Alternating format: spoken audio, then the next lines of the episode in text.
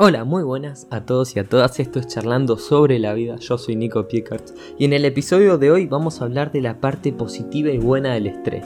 El estrés suele ser un concepto que asociamos a lo negativo, a una experiencia incómoda en que nos gustaría dejar atrás lo antes posible para volver a un estado de calma. Esto, sin embargo, es una idea muy simplista y muy limitada de lo que es el estrés. Y si el estrés está, es por algo. Se trata de productos de millones de años de evolución, a lo largo de los cuales un fenómeno tan importante como nuestros mecanismos de activación del sistema nervioso no podría haber quedado al margen de la selección natural. De hecho, el estrés está en todos los animales y es fundamental para la supervivencia. El estrés está basado en una serie de mecanismos biológicos que nos predisponen a estar más activados en determinadas situaciones, más preparados para reaccionar cuanto antes a lo que ocurra a nuestro alrededor.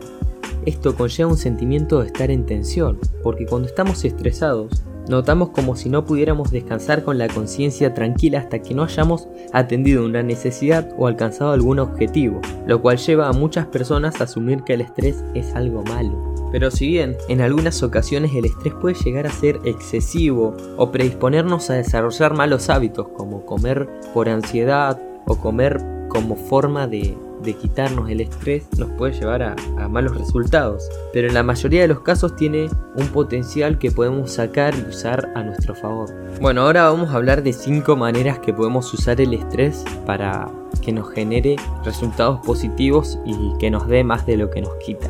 La primera es que puede implicar una fuerte motivación. El estrés es un recordatorio constante de que hay tareas a realizar.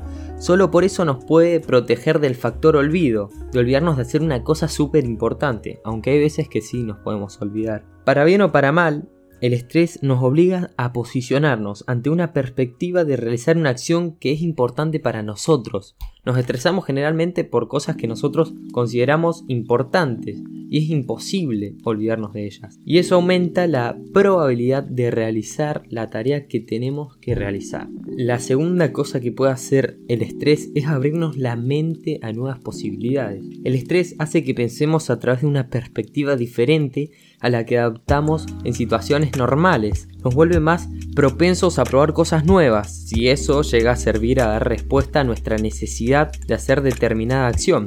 Por ello, nos ayuda a realizar descubrimientos, entre comillas, accidentales a los que no nos hubiéramos expuesto en situaciones normales. Generalmente las situaciones difíciles y nuevas, nuevas son las que nos traen mucho estrés y por eso, como no sabemos cómo resolverlas, empezamos a buscar nuevos caminos y nos hace ser personas más creativas. Entonces el estrés puede ser una puerta a crecer y a aprender y abrir nuevas posibilidades.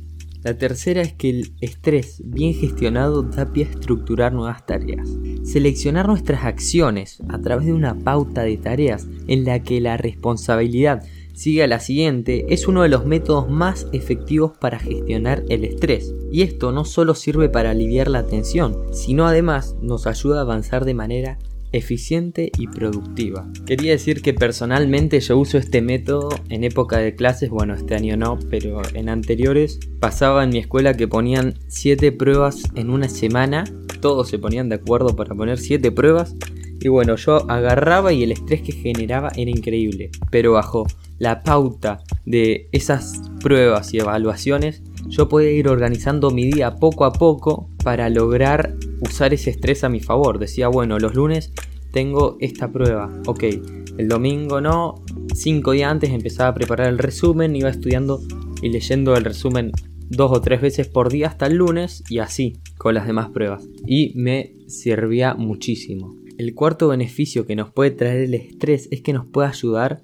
a detectar oportunidades. El estrés no solo sirve para detectar rápidamente las señales de peligro, sino también nos permite identificar oportunidades. Quienes canalizan bien su estrés logran que éste actúe como un embudo de buena suerte, entre comillas, porque lo saben usar, lo saben gestionar. Como yo digo siempre, las cosas no son buenas ni malas, sino cómo las uses y cómo las gestiones.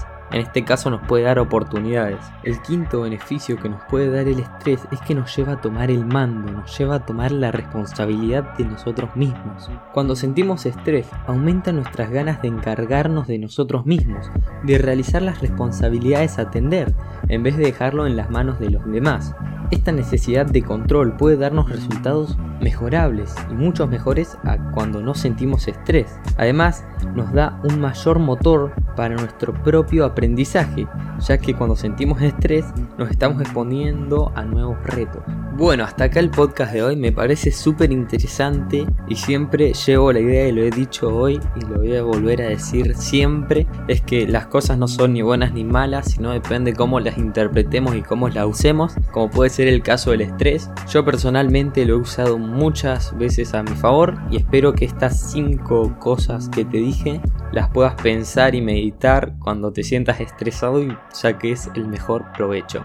No te olvides de seguirme en Spotify, en Instagram, en Facebook y nos vemos en el próximo. Chao.